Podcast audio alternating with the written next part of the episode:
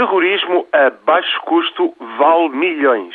Assim, sem tirar nem pôr, a Al-Qaeda do Iêmen acaba de incentivar os militantes na luta contra os infiéis à inovação terrorista low cost. Os seguidores de Bin Laden na Península Arábica são particularmente letais e inventivos. Propagam na internet uma revista chamada Inspiração em inglês de lei, ou não fosse um dos seus principais operacionais de origem norte-americana. Na última edição, congratulam-se com o sucesso da conjura no mês passado que paralisou o transporte de correio aéreo.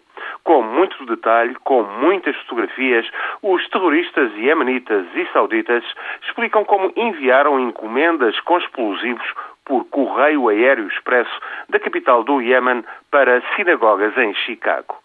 As bombas foram detectadas no Dubai e na Grã-Bretanha depois dos serviços secretos da Arábia Saudita terem fornecido informações sobre a conspiração. Em resultado, o transporte aéreo de Correio Expresso acabou sujeito a interrupções e novas regras de segurança tiveram de ser improvisadas de emergência. Só por isso, a operação foi um sucesso e tudo por uma ninharia, gabam-se os terroristas do Iémen. A conspiração custou apenas 4.200 dólares.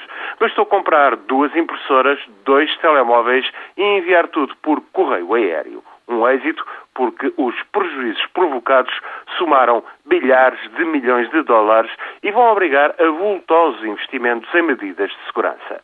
Mais umas quantas conspirações destas, mais uns esforços de terrorismo a baixo custo e os infiéis ainda vão à bancarrota. É a mensagem que chega via internet dos terroristas do Iémen. Tal a recomendação destes fiéis seguidores de Bin Laden, estes terroristas da Península Arábica. Já Bin Laden se gabara que investira uns poucos milhares de dezenas de dólares nos atentados do 11 de setembro. Agora, os seus seguidores recomendam muitas e muitas ações terroristas a baixo custo para provocar milhões e milhões de prejuízos. É a era do terrorismo low cost.